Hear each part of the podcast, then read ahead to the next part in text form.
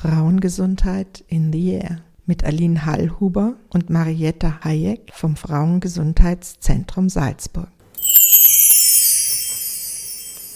Ja, heute darf ich in unserer Sendung Magistra Monika Schmerold begrüßen. Sie ist Obfrau des Vereins Knackpunkt und Monika und ich kennen uns schon sehr lange und es freut mich sehr, dass wir jetzt die Möglichkeit haben, das Thema Frauen mit Behinderung, also Frauen und Mädchen mit Behinderung, auch in unserer Sendung Frauengesundheit in die Air besprechen zu können. Monika, wir haben uns damals in einer Fortbildung getroffen, die ging damals vom Frauenbüro aus, in der alle Fraueneinrichtungen geschult wurden im Umgang mit Frauen, die von einer Beeinträchtigung betroffen sind. Das war eine sehr erhellende und interessante Fortbildung für uns alle. Und ich war sehr dankbar, auf diesem Gebiet dafür auch sensibilisiert zu werden. Wie hast du, Monika, als Frau diese Schulung beziehungsweise auch uns erlebt, die wir da ja zum ersten Mal ganz konkret in Kontakt gekommen sind? Zum einen ist es so, dass ich äh, ständig sensibilisiere und ich erlebe immer wieder Frauen und auch andere Geschlechter sozusagen, die zum ersten Mal mit dem Thema Behinderung in Kontakt kommen. Und es gibt viele Berührungsängste einfach. Die Berührungsängste sind unbegründet. Ich denke mal, man kann nichts falsch machen, einfach darauf zugehen und fragen. Das ist immer ganz wichtig, abzuklären, wie weit darf ich gehen, nachfragen, darf ich das oder das tun oder sagen? Wenn jemand fragt, geht man nie falsch, denke ich mir. Schulungen sind immer auch für mich sehr spannend, Sensibilisierungen und Schulungen, weil die Menschen sehr unterschiedlich reagieren. Ich persönlich gehe sehr offen mit dem Thema um und mir ist nichts zu heikel eigentlich und kaum Fragen sind mir zu persönlich. Ich versuche das wirklich aus meinem Leben heraus zu erklären und da nimmt sie dann immer jeder irgendwas mit für sich. Also das sind zumindest die Rückmeldungen, die ich immer bekomme. Monika, unsere Zuhörerinnen können dich nicht sehen. Du sitzt im E-Rolli. Wir waren auch schon gemeinsame NutzerInnen eines ähm, Büros. Das heißt, du warst mit einem Knackpunkt auch schon im Frauengesundheitszentrum Büro, weil unser Büro tatsächlich das einzige war, wo auch Treffen stattfinden könnten, das wirklich auch für ein E-Rolli barrierefrei war. Und ich habe mich sehr über diese sehr konstruktive Zusammenlebenserfahrung gefreut. Und leider mussten wir dann aus dem Büro auch raus. Aber was mir so deutlich geworden ist, dass Frauen mit Behinderung noch schwieriger Räume finden. Nicht nur barrierefrei, sondern auch noch tatsächlich, wo Frauen unter sich sind. Wie siehst du das Thema Frauen mit Behinderung und in der Gesellschaft? Frauen sind von einer Doppeldiskriminierung betroffen, das ist ganz klar. Ich erlebe selbst ja persönlich immer wieder. Und wir haben inzwischen ein auch wieder tolles Büro gefunden, in dem wir sehr glücklich sind und wo auch die Frauen einen Rückzugsort finden, sich zu treffen. Wir haben auch ein, bei Knackpunkt ein Projekt, das rein auf Mädchen und Frauen ausgelegt ist, das heißt, weil ich eine Frau bin mhm. und ja, die Mädchen und jungen Frauen finden da einen geschützten Raum, sich auszutauschen. Das ist ganz, ganz wichtig, weil Frauen anders auf das Thema zugehen und einfach äh, sensibler sind, wie sie ihr Umfeld als Frau erleben. Zum Beispiel? Die, die Frauen werden von der Familie anders sozialisiert. Und das ist auch in der auch bei Frauen mit Behinderung nicht anders. Ich würde sagen, es wird sogar nur verstärkt, also noch mehr behütet, noch mehr die Glocke drüber gegeben, noch weniger Selbstbestimmung, sondern Fremdbestimmung und das zieht sich weit über die Volljährigkeit hinaus. Das erlebe ich immer wieder in meinen Beratungen, wo ganz selbstverständlich sozusagen die Mütter dann für die Töchter sprechen, obwohl die Töchter Mitte 20 sind und für sich selbst sprechen können. Es gibt ja unterschiedliche Formen der Behinderung. Ich denke, es ist ein Unterschied, ob es körperliche Behinderungen sind, wo sozusagen vielleicht da die Autonomie größer sein kann als bei Frauen und Mädchen mit Lernbeeinträchtigung? Oder siehst du da gar keinen Unterschied? Doch, es gibt einen Unterschied. Also Frauen mit Lernschwierigkeiten haben es noch einmal schwieriger, weil die Überbehütung noch stärker ist, ist ganz klar. Aber auch bei den körperlich behinderten Frauen ist es so, dass sie ja benachteiligt sind in der Sozialisation. Monika, wie viele Frauen im Land Salzburg sind circa zahlenmäßig von einer Beeinträchtigung betroffen? Kann ich nicht sagen, ist alles äh, nicht dokumentiert. Man weiß nicht genau, wie viele Menschen mit Behinderungen das es gibt. Es gibt kaum Statistiken darüber. Ich sehe das auch zwiespältig, äh, sich da outen zu müssen, dass man Behinderung hat. Vor allem, was empfindet jemand als Behinderung? Wären dann auch Frauen oder Menschen mit Brille davon betroffen? Ist schwierig abzugrenzen. Wo, wo fängt die Behinderung an? Ich denke, fast alle Menschen haben irgendeine Art von Einschränkung im Leben und wenn sie es nicht von Geburt an haben, dann wird es erworben im Laufe eines Lebens. Ja, es gibt kaum Zahlen darüber und ich kann auch dazu keine Zahl angeben. Die WHO spricht von 15 bis 20 Prozent der Bevölkerung. Also es ist eben auch nur so ein Circa-Wert. Aber das ist schon eine ganze Menge. Wenn man das runterbricht auf Salzburg, kann man sich schon denken, dass es eine ziemlich große Gruppe ist. Und dann ist wahrscheinlich die Hälfte davon sind Frauen oder sind Frauen von Beeinträchtigungen häufiger betroffen. Sind rund 10 Prozent der Frauen in Salzburg dann von einer Behinderung betroffen? Ich meine, früher oder später erwischt es uns ja alle im Alter da sind die Einschränkungen bei fast keinem Menschen verhinderbar. Das heißt, potenziell betrifft es uns alle. Es sind äh, 15 bis 20 Prozent. Also, und wenn man, wie du sagst, die Hälfte nimmt, dann sind es 10 Prozent der Bevölkerung. Wenn man jetzt Salzburg Stadt rechnet oder nehmen wir Land, haben wir, ich glaube, 550.000 EinwohnerInnen, dann wären das runtergebrochen. Das heißt, wir sprechen von 50.000 Frauen in Stadt und Land Salzburg. Davon ist auszugehen. Wenn wir 10 Prozent nehmen der Bevölkerung, sprechen wir ungefähr von dieser Summe. Und das ist eine große Gruppe und ich frage mich selbst immer, wo sind diese Frauen?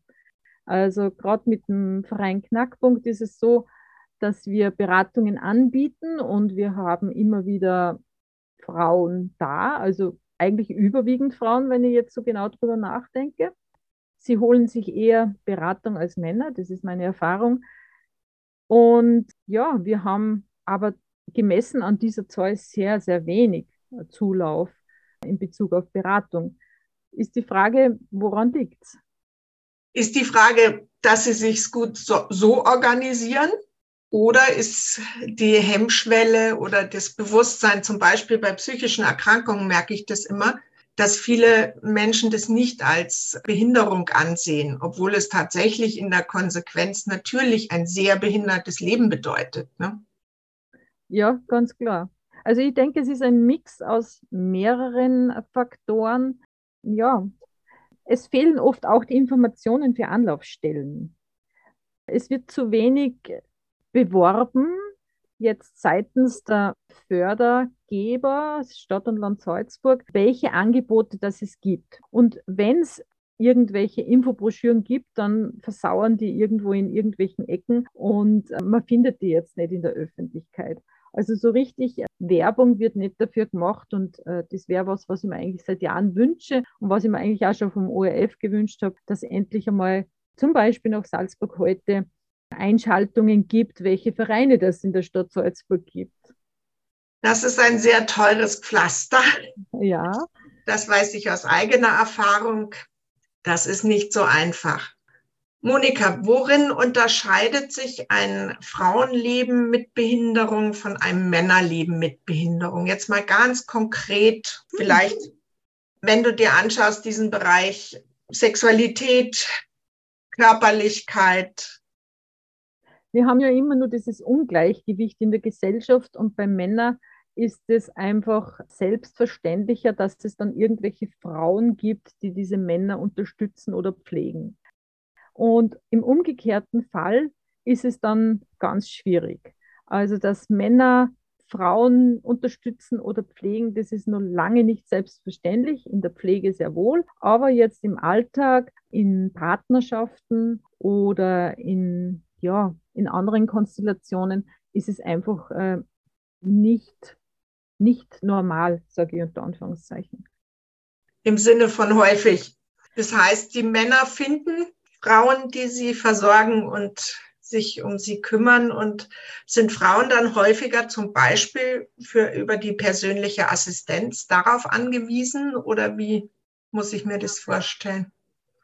Ja, Frauen nehmen die persönliche Assistenz vermehrt in Anspruch, würde ich sagen, obwohl man jetzt im Projekt versucht, natürlich da Gleichheit herzustellen. Aber die Nachfrage ist von Frauen größer, weil sie sich einfach besser organisieren können als Männer. Könntest du kurz erklären, was die persönliche Assistenz genau ist? Die persönliche Assistenz ist ein Konzept, um Menschen und Frauen mit Behinderungen in der Gesellschaft oder im Alltag zu unterstützen und dafür gibt es eben persönliche Assistentinnen. Der große Unterschied zur Pflege ist die Selbstbestimmung, weil die persönliche Assistenz genau darauf abgestellt ist, das zu tun, was die Person mit Behinderung benötigt und nicht fremdbestimmt einfach zum Beispiel den Boden putzt, weil er schmutzig ist. Mhm oder auch pflegerische Tätigkeiten gegen den Willen der Menschen mit Beeinträchtigung Genau, und da gibt es dann nicht das Mittagessen um halb zwölf mittags, sondern äh, zu dem Zeitpunkt, wann die Person mit Behinderung eben das Mittagessen haben möchte und wird auch dann in den Kochprozess äh, selbst anleiten. Also diese Anleitungskompetenz ist eine der Grundlagen in der persönlichen Assistenz. Und die Arbeitgeberin ist nicht eine Pflegeeinrichtung, sondern die Arbeitgeberin ist die Personen mit Beeinträchtigung. Ja, ja genau. Das war ja ein großer Fortschritt. Das gibt es ja noch nicht so lange, wenn ich mich richtig erinnere, weil das immer schwierig auch zu finanzieren ist. Ne? Ja, also Knackpunkt wurde ja gegründet, eben aus diesem Grund, um zum einen die persönliche Assistenz in Salzburg endlich zur Umsetzung zu bringen. Wir sind 2012 gegründet worden und es hat dann noch fünf Jahre gedauert, bis das Pilotprojekt zur persönlichen Assistenz gestartet ist. Dazwischen liegt eine ganz eine Menge Arbeit, die wir geleistet haben. Und wir sind glücklich, dass das jetzt äh, in Salzburg angekommen ist. Wir haben am Beginn 18 Personen mit Behinderung gehabt, die persönliche Assistenz finanziert bekommen haben. Momentan sind wir jetzt bei rund 50 Personen. Also es geht weiter. Und wir hoffen, dass es auch in den nächsten Jahren mit der neuen Regierung weitergehen wird. Monika, wenn wir Frauen mit Lernschwierigkeiten anschauen, dann weiß ich, dass es in dieser Gruppe ein sehr viel höheres Risiko dafür gibt, sexuell missbraucht zu werden. Da hat es Studien gegeben. Wir haben damals auch einen Selbstverteidigungskurs für Mädchen angeboten und für Frauen mit Beeinträchtigung damit dieses wehrhafte Verhalten auch eingeübt werden kann und dass die Selbstbestimmung damit gestärkt wird. Wo in welchen anderen Bereichen siehst du Frauen mit Lernschwierigkeiten noch größeren Schwierigkeiten ausgesetzt? Ja, es ist nicht nur das, die sexuellen Übergriffe, es ist an und für sich Gewalt an sich äh, die ein ganz ein großes Thema ist und äh, Fremdbestimmung. Und da fängt es schon bei der eigenen Familie an, so wie ich das immer erlebe, eben, dass die Familienangehörigen bestimmen, was gemacht werden muss und die Frauen nicht für sich sprechen dürfen.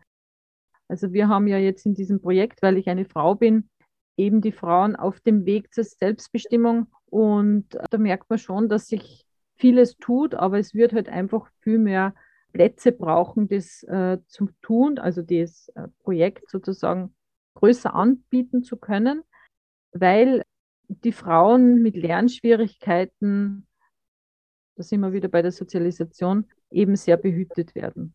Und das macht sie dann einfach auch bemerkbar im Alltag. Und dadurch kann es auch leichter zu sexuellen Übergriffen kommen, die meiner Meinung nach äh, viel subtiler passieren einfach. Also jetzt nicht so offensichtlich, dass man sich körperlich wehren muss, sondern einfach auch so diesen Abstand äh, wahren zu können oder zu müssen, was die Person haben will.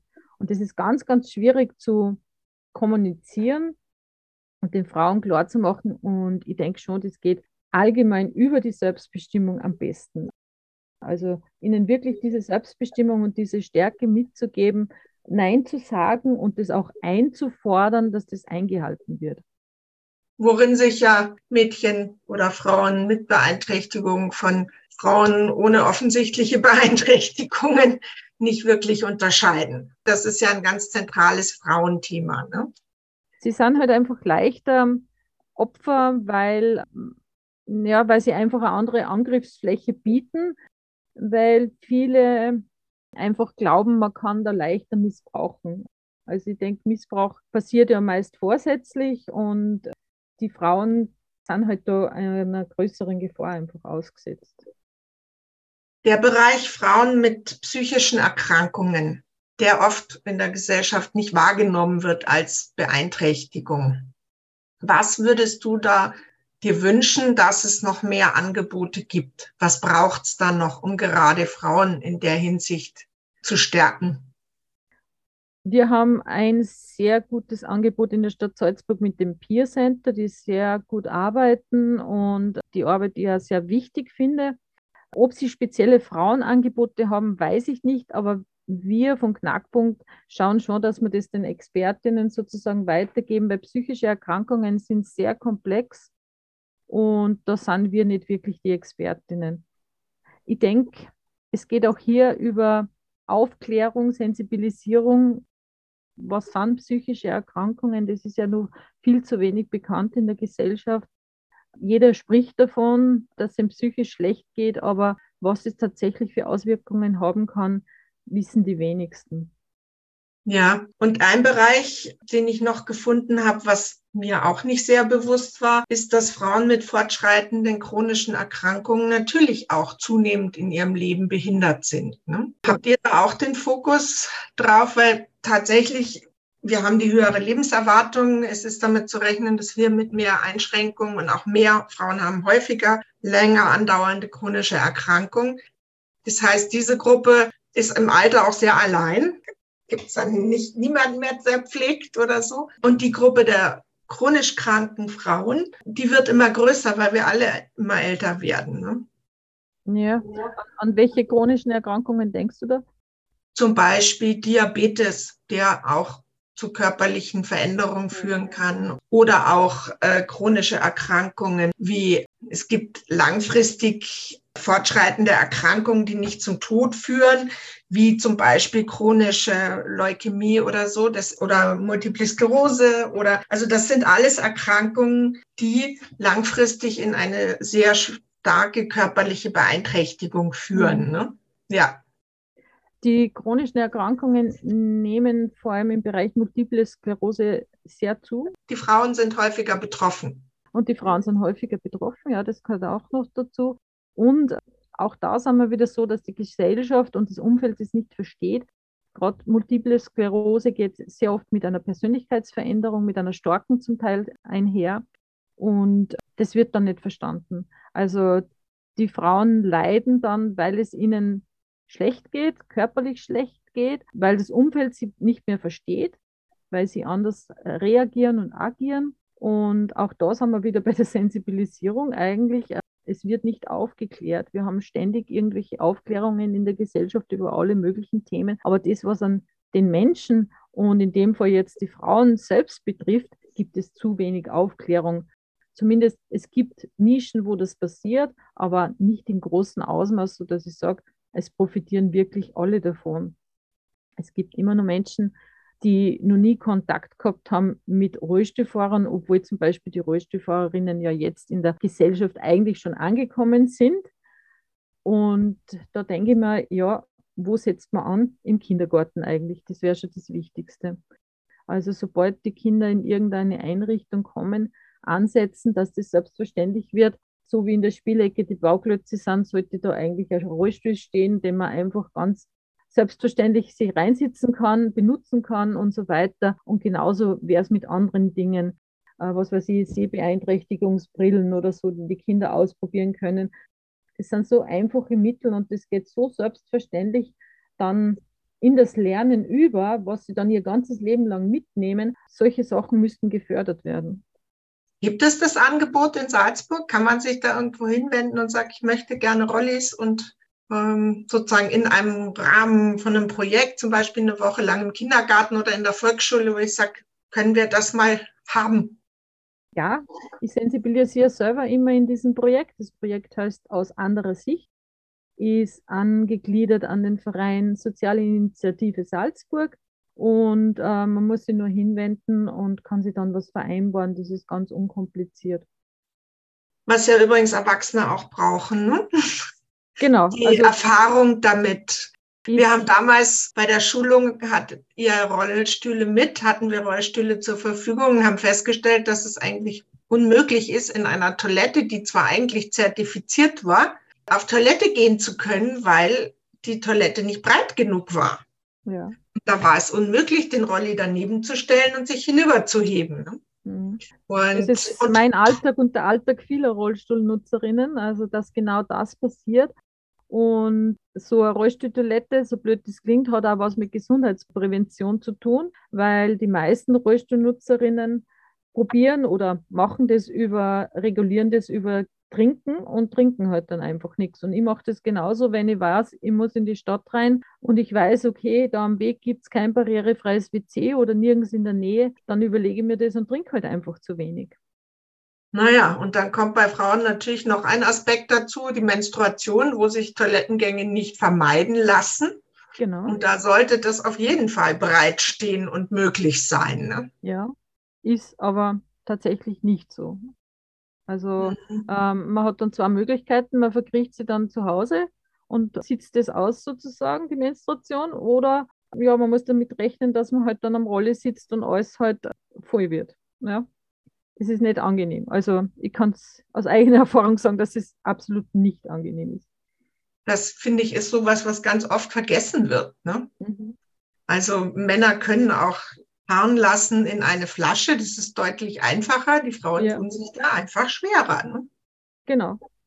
Und äh, nachdem jetzt aber meistens dann Männer entscheiden, wie viele Toiletten das es zum Beispiel in der Stadt Salzburg gibt, tun wir uns da schwer durchzusetzen, zu sagen, wir brauchen eine bessere Versorgung mit barrierefreien Toiletten.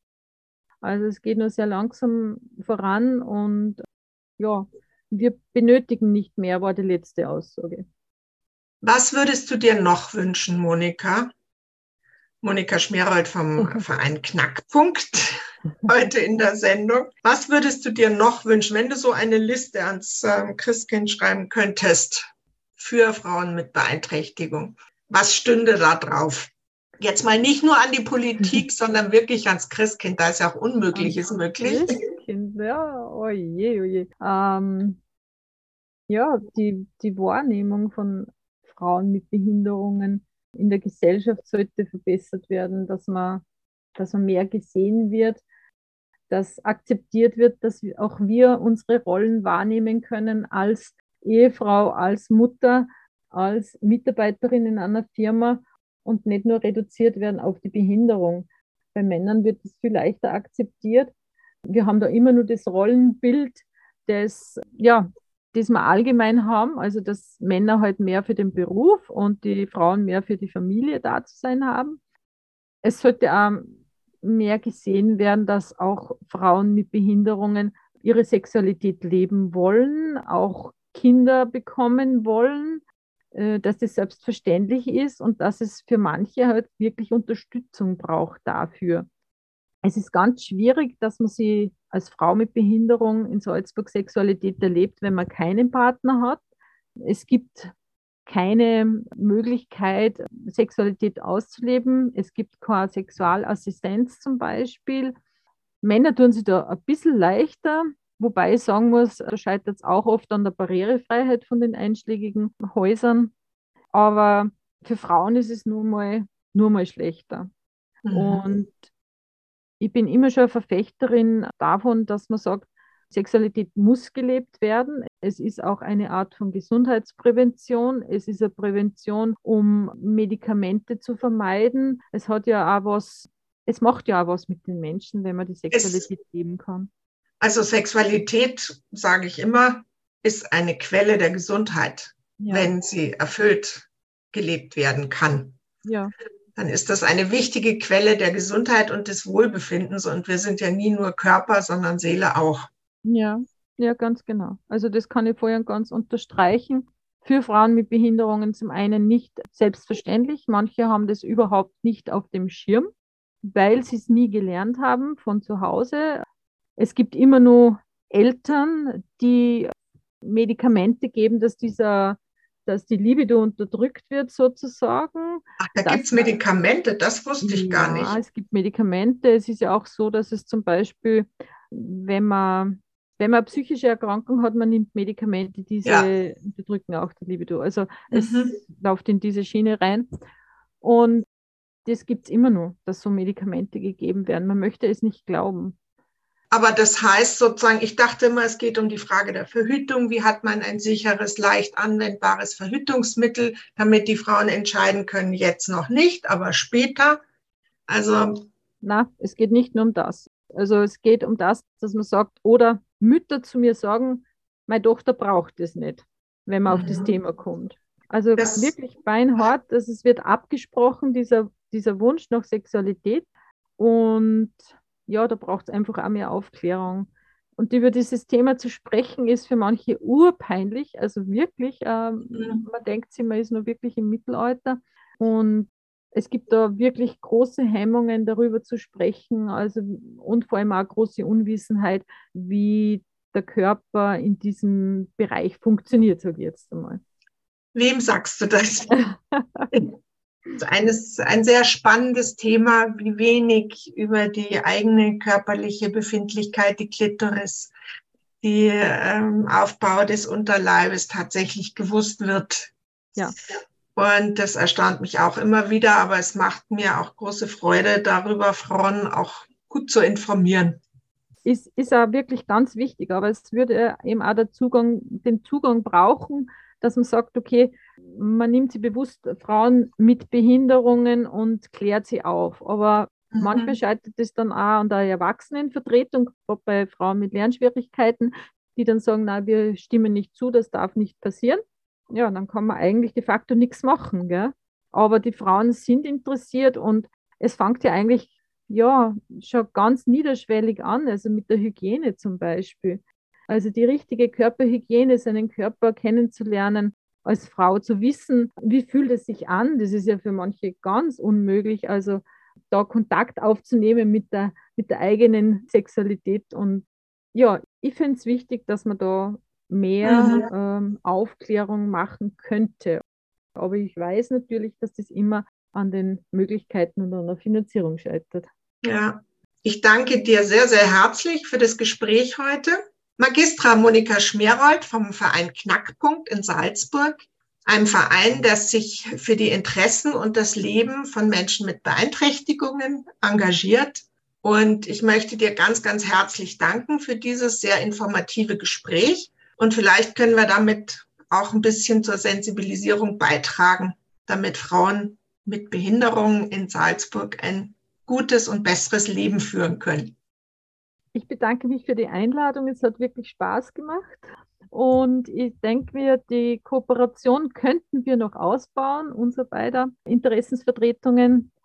Was wir immer machen, ist, Frauen mit Behinderungen darauf aufmerksam zu machen, dass es das Frauengesundheitszentrum gibt. Aber ich weiß natürlich nicht, wie viele Frauen sich dann wirklich trauen, dort anzudocken. Und ja, ich werde es weiterhin vorantreiben und Möglicherweise schauen wir, dass wir Kooperation zusammenkriegen mit unserem Projekt, weil ich eine Frau bin, dass wir da mal einladen, dass du vielleicht einen Teil übernimmst. Das würde mich sehr freuen. Sehr gerne. Das war die Sendung Frauengesundheit in the Air mit Aline Hallhuber und Marietta Hayek vom Frauengesundheitszentrum Salzburg.